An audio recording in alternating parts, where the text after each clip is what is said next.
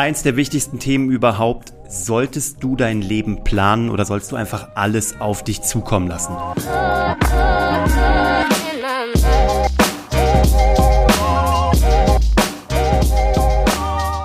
Hallo und herzlich willkommen zu Hashtag Happylist, der Podcast, der sich darum kümmert, dass du alle deine Ziele auf deiner Glücksliste erreichst, sowohl privat als auch beruflich. Ich bin Uwe von Grafenstein und ich freue mich, dass du hier eingeschaltet hast ob du beim Podcast dabei bist oder dir das hier auf YouTube anguckst. Ich freue mich, dass du deine Lebenszeit investierst.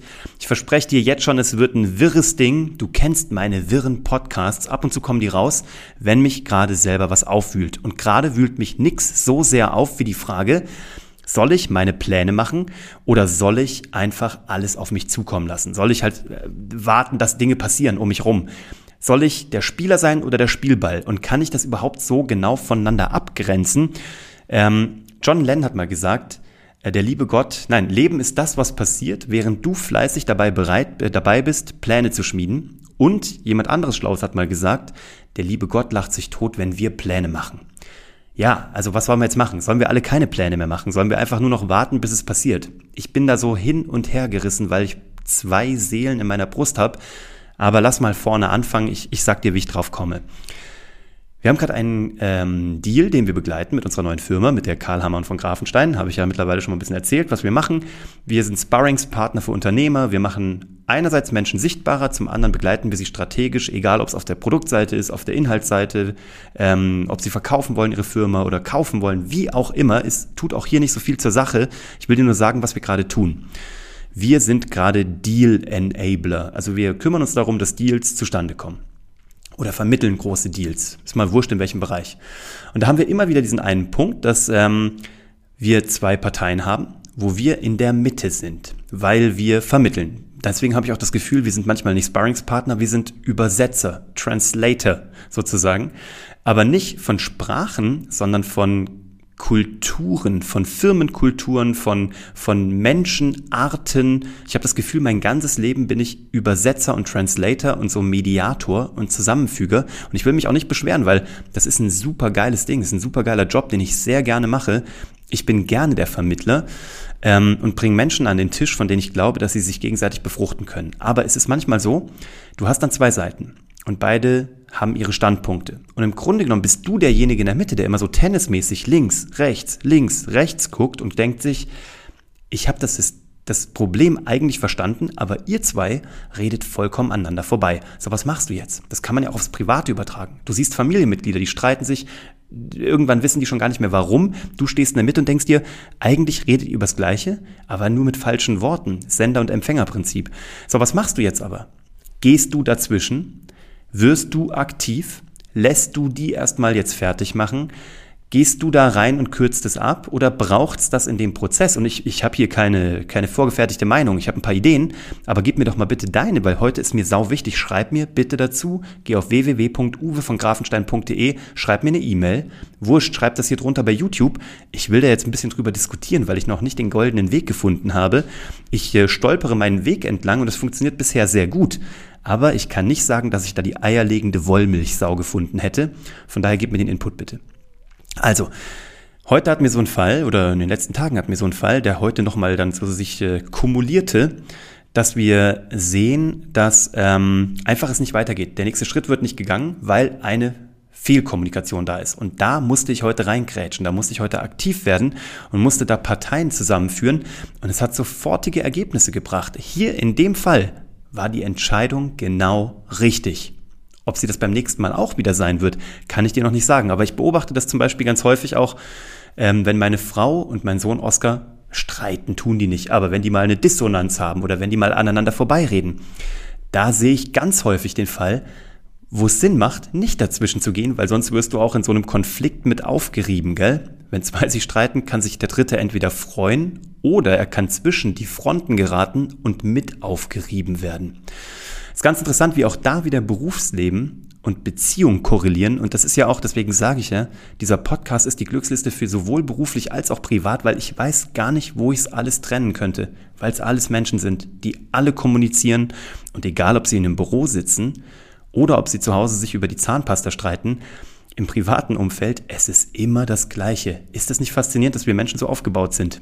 So, so ist es schon wirr? Gib mir mal Feedback. Ich weiß nicht, wirkt es schon wirr? Ich habe noch keine Lösungsansätze. Ich kann dir nur meine Erfahrung heute mitgeben. Guck mal, das ist, glaube ich, auch, es ist philosophischer. Ich muss einen Schritt rübergehen. Ich wusste nie genau, wo ich enden möchte. Ich wusste, wie ich mein Leben leben möchte. Also ich hatte eine Zielsetzung, aber ich wusste nie die konkreten nächsten Schritte. Andere in meinem Umfeld, ging schon damals nach dem Abitur los, die wussten genau, mein nächster Schritt führt mich an diese Universität. Vorher brauche ich dieses Praktikum. Vorher möchte ich noch diese Auslandsaufenthalte gemacht haben. Menschen haben das so vorgeplant ich bin so nicht. Ich habe so eine, ich sage ja auch immer, mich interessiert nicht 219, 220, sondern mich interessiert 230, 240, 250. Ich habe so eine Langzeitvision, aber mir fehlt manchmal der konkrete nächste Schritteplan. Lustigerweise habe ich den, wenn ich meine Kunden betreue, total fertig in der Schublade. Bei mir habe ich eher so eine, eine Vision.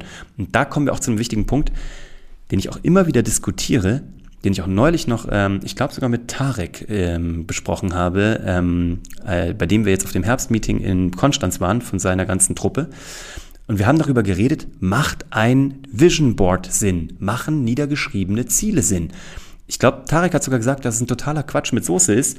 Und ich glaube auch, dass es nicht die per se Antwort für jeden ist.